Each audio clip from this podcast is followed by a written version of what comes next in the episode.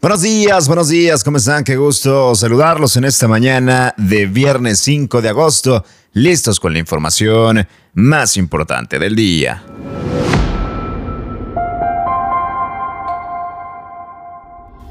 Líneas de metro con monorriel, una opción que evalúa el gobierno de Nuevo León. Desechan petición del Bronco por sobreseimiento en tema ecovía. Greenpeace demanda que manifestación ambiental del tramo 5 del tren Maya sea declarada ilegal. Busca Marcelo Ebrard alianza con Bolivia para explotación de litio. Y declara a Estados Unidos emergencia nacional por viruela del mono. Comenzamos. Qué gusto saludarte en esta mañana de viernes. Se llegó el fin de semana a disfrutar, por supuesto, pero antes la información más importante del día, todo lo que debes saber a nivel local, nacional e internacional. Lo más relevante lo tienes en contraportada. Y arrancamos con este tema. Consideran como una opción que nuevas líneas del metro sean de monorriel. El secretario de Movilidad, Hernán Villarreal, informó que actualmente se está contemplando que las próximas tres nuevas líneas del sistema de Metrorrey sean construidas bajo un sistema de monorriel que ya se encuentra en licitación. El objetivo de implementar este nuevo tipo de tecnología es proveer un medio de transporte más estético, moderno y económico. Desde el anuncio del proyecto, vecinos de colonias aledañas a la avenida Garzazada y Miguel Alemán han protestado haciendo hincapié en que no están de acuerdo en la construcción de un metro que sea elevado para la línea 5 y 6 respectivamente y rechazan por supuesto alternativas como la construcción de un tranvía, la opción de monorriel en las líneas del metro. Lo considera y evalúa el gobierno de Nuevo León. Y más información local, desechan petición del exgobernador Jaime Rodríguez Calderón El Bronco por sobreseimiento en tema Ecovía. La jueza de control local, Marta Leal, desechó las peticiones de Jaime Rodríguez solicitando este sobreseimiento en relación al tema donde se le han imputado cargos por abusos de autoridad en cuanto a la requisa de Ecovía. Ante este proceso se agendará una próxima nueva cita para que se pueda continuar dándole seguimiento a un amparo interpuesto por el Bronco. El exmandatario había sido detenido el pasado mes de marzo y fue trasladado al penal de Apodaca. En junio, un juez le otorgó arraigo domiciliario. Desechan petición de Jaime Rodríguez por sobrecimiento de la ecovía.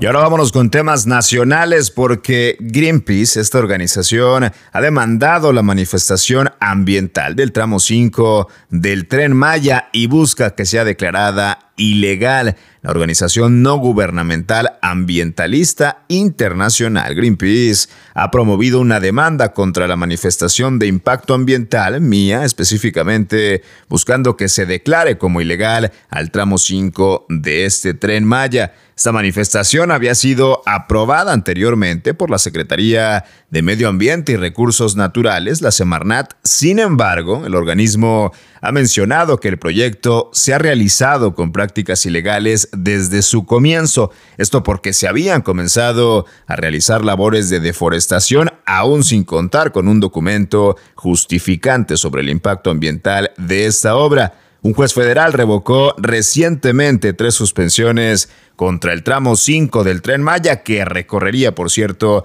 Playa del Carmen y Tulum. Greenpeace demanda la manifestación ambiental del tramo 5 de tren Maya busca que la declaren ilegal. Y en más información nacional, Marcelo Ebrard busca una alianza con Bolivia. Esto para la explotación de litio. El secretario de Relaciones Exteriores realizó una visita con su homólogo de Bolivia, Rogelio Maita, con el objetivo de promover una posible alianza con este país en la explotación de litio. Hay que recordar que el litio es un mineral que sirve para la elaboración de baterías de autos eléctricos y Bolivia es el país número uno de reservas de este componente. Por eso el canciller está haciendo los esfuerzos y los acuerdos necesarios para que el litio de Bolivia también le sirva a México en los aspectos comerciales. No podemos normalizar el ver a niños trabajando en la calle. El trabajo infantil vulnera sus derechos y su integridad. El gobierno de Nuevo León y el DIF estatal, con su programa PAPTI, busca protegerlos. Tú puedes ser parte de la solución. Reporta al 075 o al correo electrónico papti.difnl.gov.mx. Haz la diferencia. Y ahora vámonos con información internacional porque ha declarado Estados Unidos una emergencia nacional por la viruela del mono. El gobierno de Estados Unidos ha declarado esta emergencia pública nacional porque se han reportado 7.000 casos en el país.